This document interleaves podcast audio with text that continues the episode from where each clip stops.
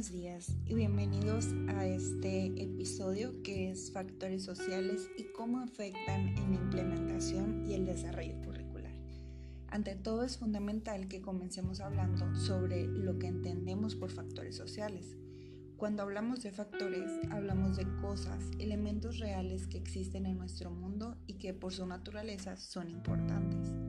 Al hablar de social o sociedad, hace referencia a todo aquello que ocurre en una sociedad o sea en un conjunto de seres humanos relacionados entre sí por algunas cosas que tienen en común. Entonces, cuando hablamos factores sociales, son aquellas cosas que afectan a los seres humanos en su conjunto, ya sea en un lugar o en un espacio que se encuentren. Algunos factores sociales que se pueden mencionar la violencia, el consumismo y la industrialización. Entonces, ¿cuál es el papel de la sociedad en los diseñadores de currículum? Por lo general, no están en condiciones de efectuar un cambio social, pero algunos estudiantes objetivos pueden estarlo ahora o en un futuro. Por lo tanto, un currículo puede optar por abordar los factores sociales actuales que contribuyen o atenúan el problema. Esto puede ser publicidad, ya sea engañosa o cierta, fuerzas políticas, factores organizacionales y políticas gubernamentales.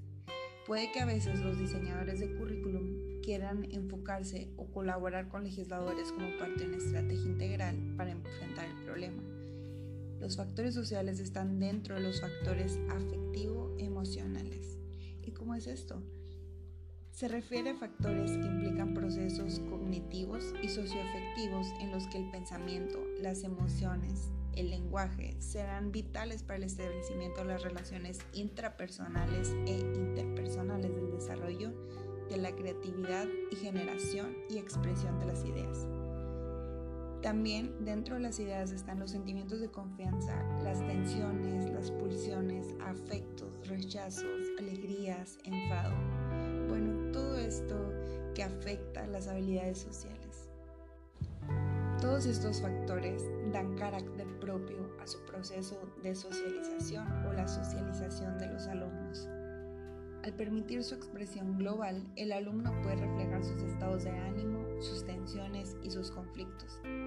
El ambiente de la sala de educación física es un ejemplo de un contexto propicio para la observación de los comportamientos más genuinos, así como las relaciones que tienen los niños entre ellos y las relaciones que tienen con un adulto, o cómo se comportan frente a un adulto.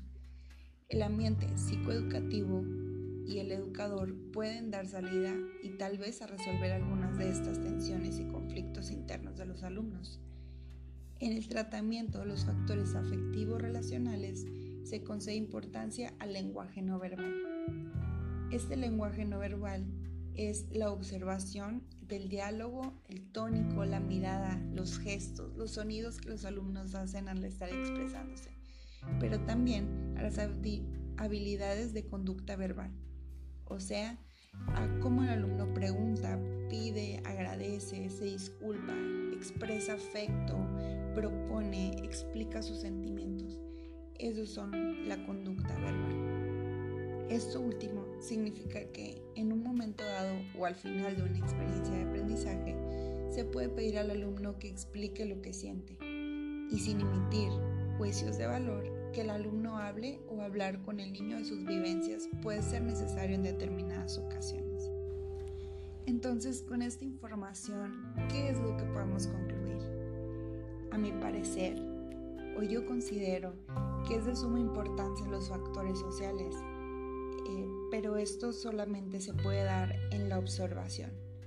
Si bien los evaluadores o los diseñadores curriculares no pueden tener completo control sobre todos los factores sociales, al estar dentro del aula o al estar en plena observación, nosotros nos podemos dar cuenta de cuáles son las actitudes de los alumnos, de cuáles son sus expresiones verbales. Y eso es lo más bonito de todo, saber y estar con los alumnos en cualquier momento y en cualquier circunstancia.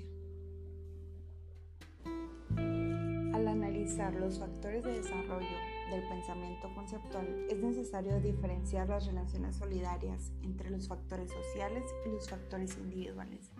Siempre es importante tener en cuenta todo el papel de la sociedad, pero es importante centrarnos de manera individual en los alumnos.